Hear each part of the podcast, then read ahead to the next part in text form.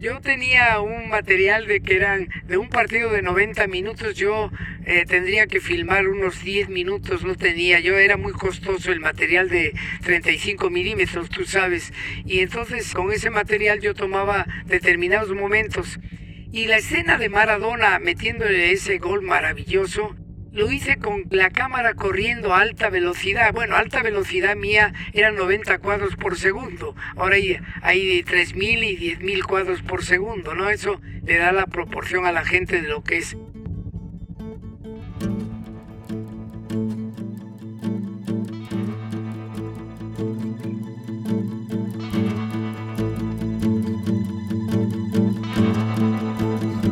Su atención, por favor. Mi nombre es Roger Casas Alatriste y en este podcast conversaremos sobre la economía de la atención con personas expertas en la misma, ya sean creadoras, curadoras o consumidoras de contenidos.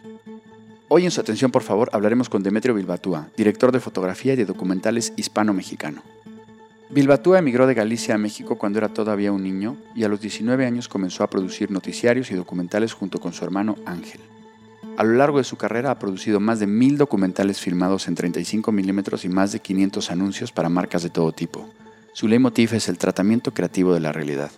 Con Don Demetrio hablaremos sobre el paralelismo entre la gramática del lenguaje escrito y el audiovisual, del proceso de digitalización de su enorme acervo y su trayectoria de la mano de sus referentes.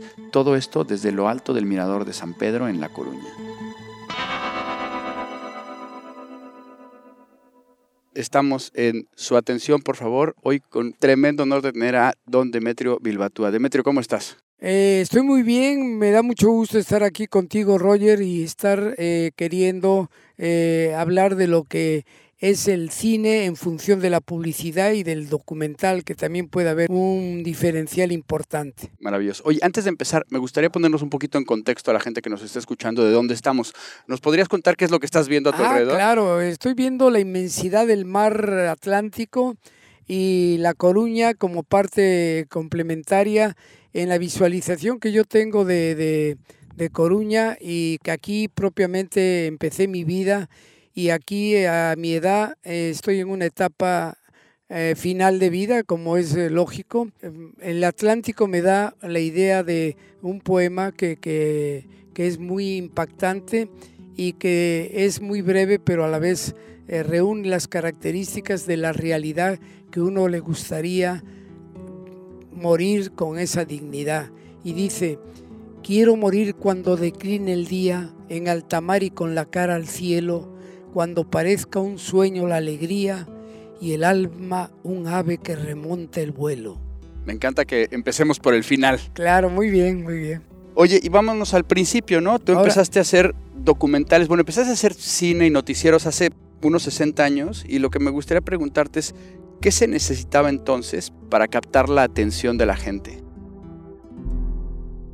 Esa es una pregunta muy interesante, Roger. El, el, cine mexicano en los años 40 tuvo su auge en el largometraje en virtud de que Hollywood estaba Estados Unidos eh, integrado a la Segunda Guerra Mundial y eso hizo que el cine mexicano despegase con mucha fuerza.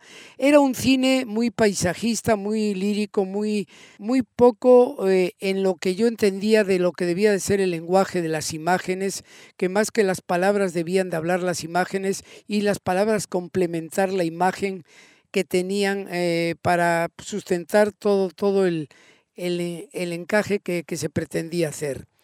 Eh, el cine mexicano era lento, era un cine paisajista, costumbrista, y había directores como eh, Emilio Fernández, Gómez Muriel, Gabaldón, hombres que tenían un conocimiento de lo que era la plástica de aquella época y el Indio Fernández y Gabriel Figueroa fueron ejemplo concreto de esa proyección de, de México ante el mundo. Eh, María Candelaria, una película que hizo Gabriel Figueroa y Emilio Fernández, estuvo en el Festival de Cannes y ganó el premio del Festival del Cannes de aquellas épocas. Quiere decir que aunque era un cine lento y paisajista, eh, tenía profundidad estética y plástica del, del, paisaje mexicano, de María Candelaria y de todo lo demás. Y tú les llevabas un poquito la contraria, ¿no? Eh, así era, sí, porque yo ya en aquella época me, me metí a estudiar, eh, Roger, lo que era la esencia de un lenguaje, ¿ves? Y yo, yo vi un paralelismo entre la gramática del castellano y la gramática visual que tenía mucha similitud. Es decir, si tú ves los planos de, una película de aquella época y de la actualidad, un close-up obedece a un acercamiento que quieres ver un detalle. Un alejamiento es una toma abierta que es el, plano general de, de la secuencia. La unión de esos planos es lo que da una continuidad cinematográfica y una secuencia, y la mía era muy rápida, así como Gabriel Figueroa hacía tomas muy largas de, de, a caballo, Pedro Armendáriz, eh, Pedro Armendáriz padre, no el que conocen y iba a caballo hasta que salía, entraba a cuadro y salía de cuadro, podía pasar perfectamente un minuto en pantalla y ese minuto a mí me rompía la esencia, que la primera esencia del cine era saber contar una historia. Y sobre todo el cine documental, yo lo conjugo con estas palabras, es el tratamiento creativo de la realidad. El cine documental el cine publicitario es muy diferente, que si quieres hablamos de eso. Ahorita vamos ahí, pero entonces tú de estos planos de minuto y medio que decías de, de Linde Fernández o de Pedro Armendáriz, te vas a, planos, te ceñías a planos de 10 segundos, ¿no? Así es, 10 segundos, ¿por qué no? Porque, porque yo, yo lo, la esencia era cortar la historia y y la plástica, la plástica se puede, en la actualidad me dio la razón, modestia aparte, y digo modestia aparte porque es una realidad que se está viviendo en la actualidad. Los planos generales ya no son tan lentos ni tan largos, son cortes directos que van dando ritmo y continuidad a la esencia de esa gramática visual que, tiene su, sintaxis, su prosodia, su ortografía, como la puede tener la gramática castellana, con la salvedad de que esta gramática hay que conocerla. Los jóvenes de la actualidad eh, todos tienen, son camarógrafos todos, pues al tener un teléfono celular tienen una cámara cinematográfica de video básicamente.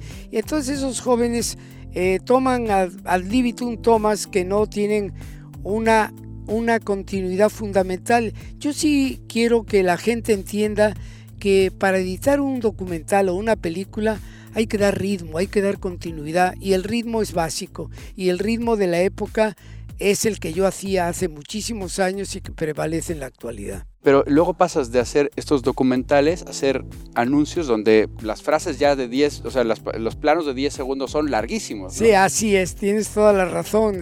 El cine comercial, yo hice más de 500 comerciales de una conocida marca de cerveza mexicana e hice durante 20 años todas las campañas y un día el director del... Puedes, puedes decir la marca, ¿eh? Muy bien. Son patrocinadores de, ah, del podcast. No, no es cierto, no son pero lo puedes decir. Eh, bueno, pues era la Corona, Negra Modelo y Victoria, las tres marcas de la cervecería Modelo y yo con don Antonino Fernández, que era el presidente de la compañía, junto con don Pablo Díez, don Nemesio Díez y don Juan Sánchez Navarro, eran eh, hombres muy, muy integrados a lo que era la dinámica de aquellos años, hace 40 o 50 años, y ellos entendían que vender cerveza, lo que querían era vender cerveza, y yo hacía anuncios muchos de, de todo tipo de comerciales, de automotrices, de, de, toda índole, y un día don Antonio me dice, Oiga, eh, amigo Bilbatúa, lo que usted vende es mujeres bellas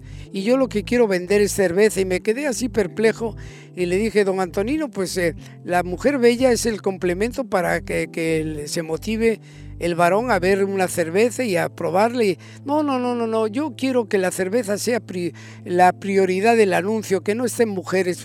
Eh, son sus novias, algunas de ellas. Digo, hágame la buena, decía yo. y entonces don Antonino le hice un primer eh, comercial de bellezas naturales que yo le dije, si la cerveza se compone de cebada y de malta, vamos a hacerle que la cebada y la malta como productos naturales se vean con un paralelismo con las bellezas de todos los estados de la República. Y entonces me dijo, haga usted una muestra y la primera muestra que yo hice de un comercial para Grupo Modelo, para Corona concretamente, fue las cascadas de agua azul en Chiapas.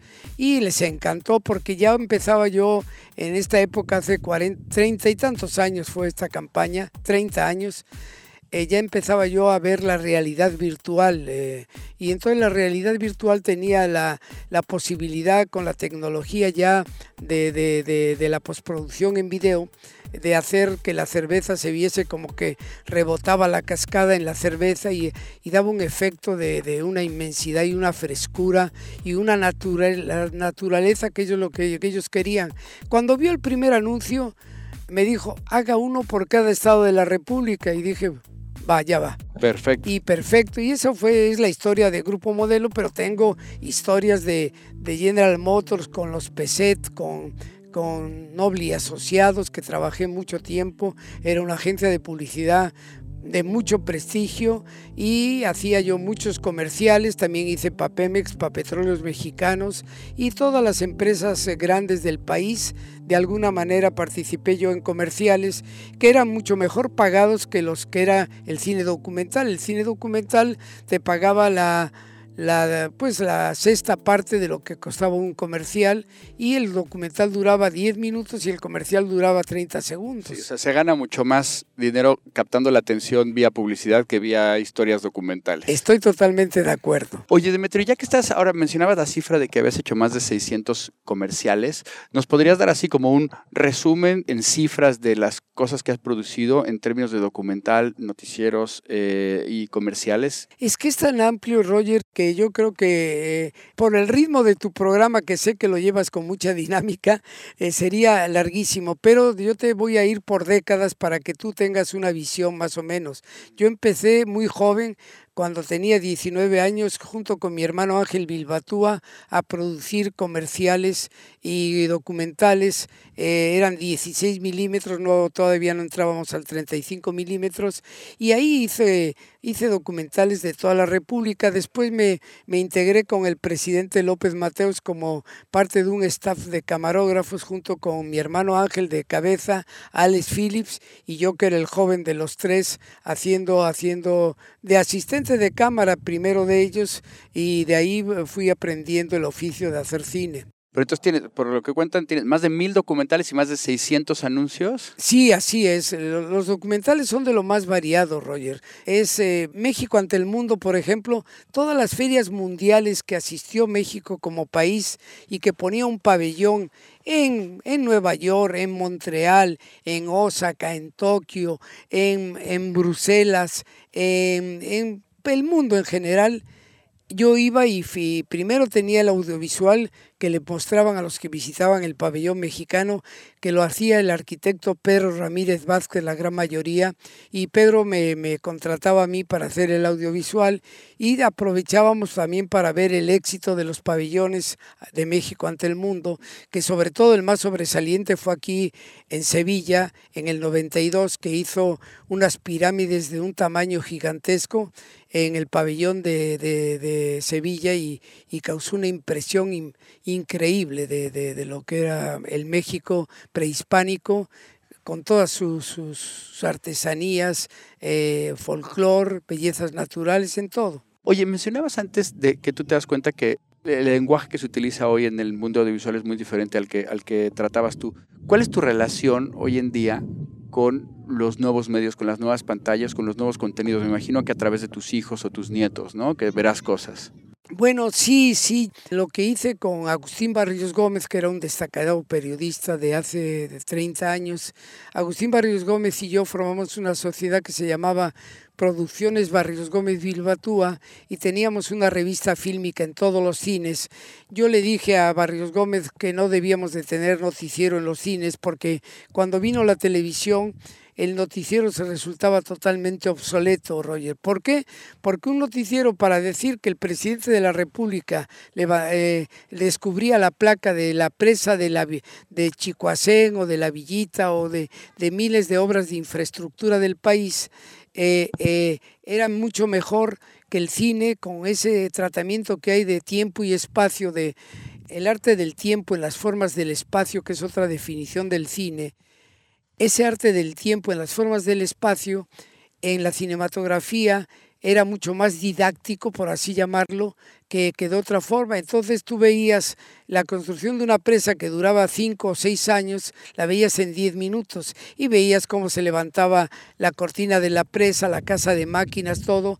Y era mucho más interesante para el público que ver el día que la inauguraba el presidente de la República. Le dije, Barrios Gómez, no hay que hacer ya información eh, periodística. Hay que hacer documentales, pero documentales con esta funcionalidad y de y, con esta que no sentido, ¿no? Eso es y con este sentido didáctico, porque la gente lo que le interesa es aprender o conocer cosas. Eso es fundamental y eso fue el éxito que tuvimos, Roger, de hacer cine, claro. Oye, a lo largo de tu vida pues has tenido contacto con muchísimos personajes históricos y de muchísima relevancia, pero hay dos a mí que me interesa mucho que los tenemos en común o que al menos a mí me gustaría. El primero es don Luis Buñuel, que ya sabes que en el cañonazo somos buñuelistas. Ah, pues claro, por eso se llama el cañonazo. Exactamente. Entonces, cuéntanos algo de don Luis. Bueno, con don Luis era, eh, dado mi edad, don Luis era más amigo de mi hermano Ángel. Mi hermano Ángel lo llevaba a comer a mi casa con cierta regularidad, cada 15 días, eh, eh, hace 35, 40 años, no fallaban nunca a la casa.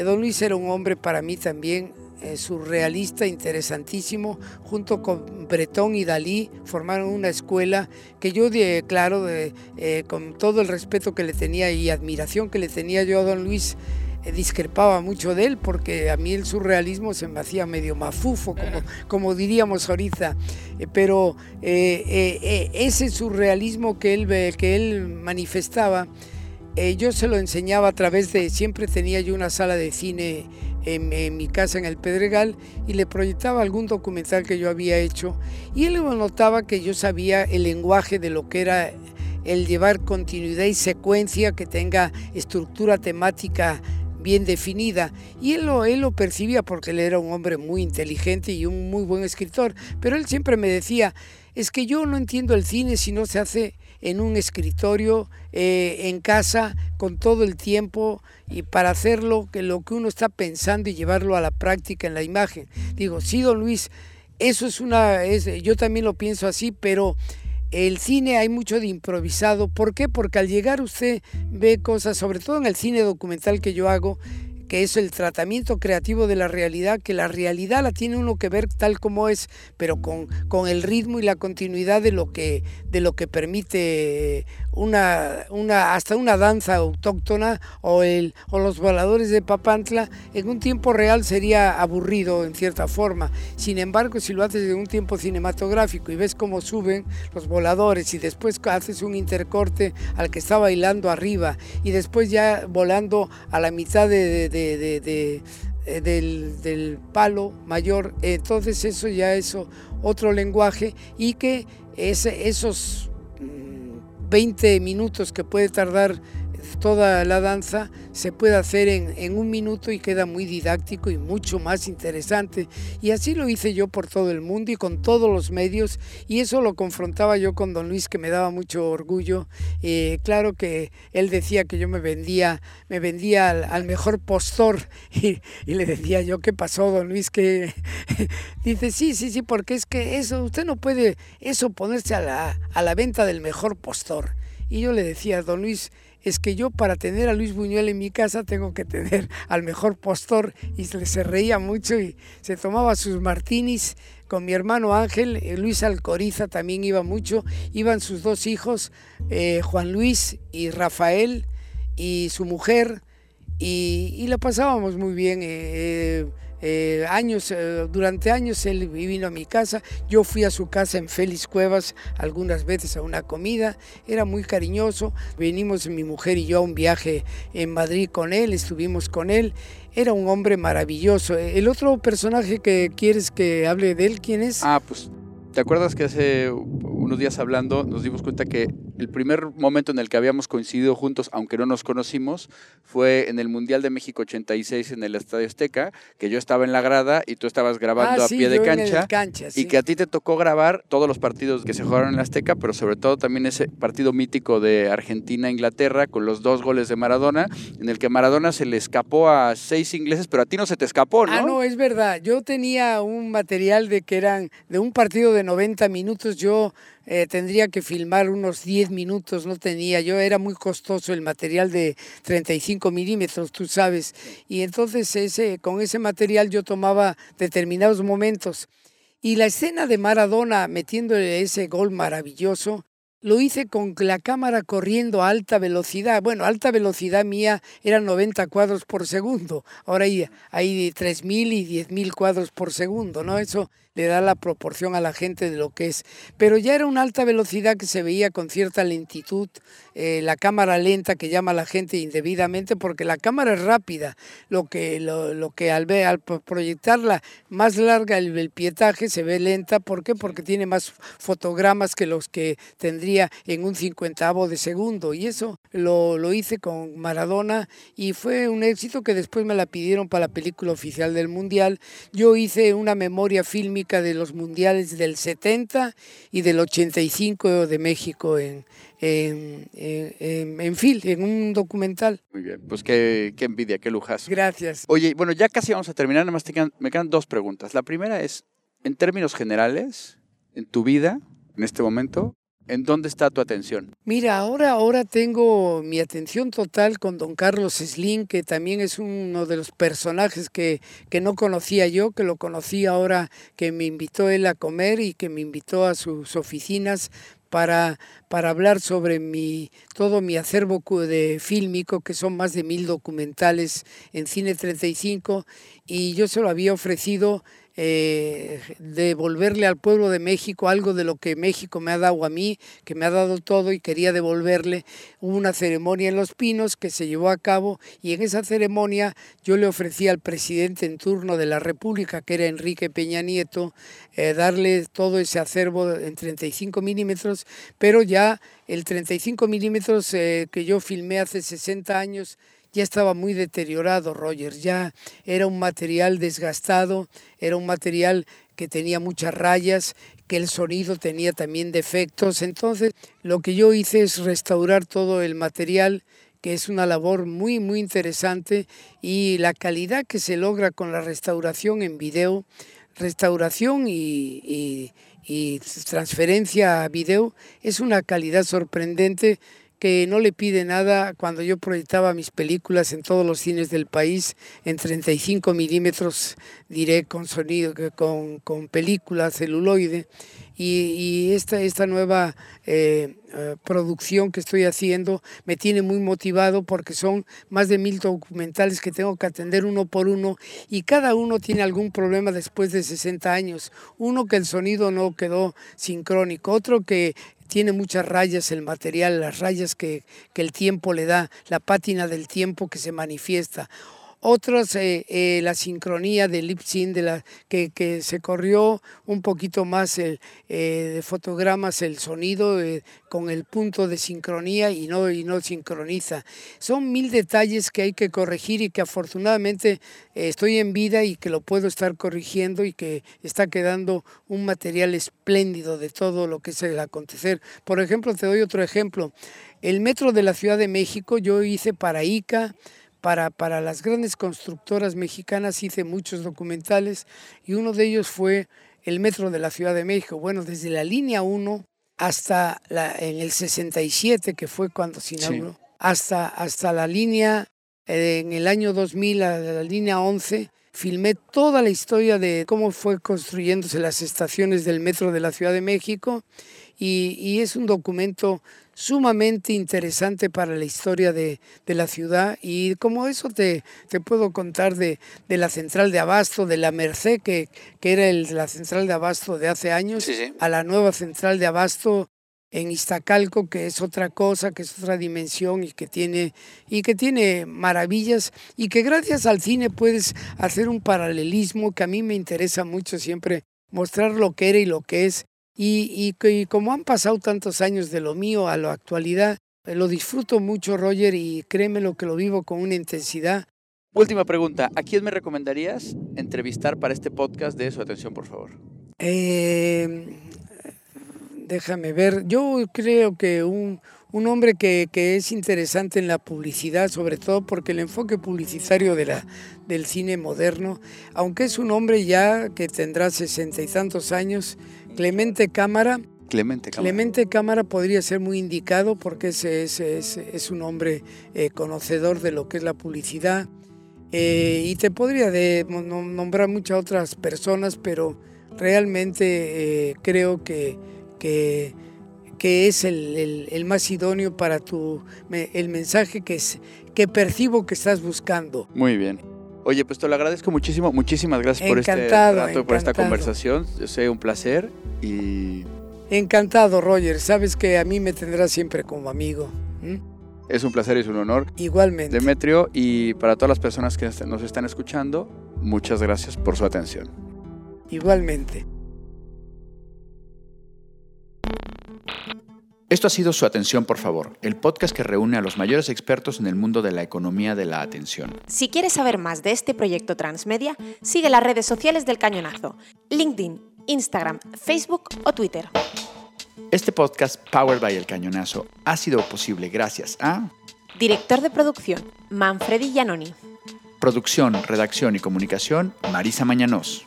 Tema musical, Iván Raimores y Roger Casas a la Triste. Diseño de audio y postproducción, Lanjo Audiovisual Solutions. Diseño gráfico, Carlos López Lumbreras. Idea original y dirección, Roger Casas a la Triste. Y como siempre, gracias, gracias por, por, su atención. atención.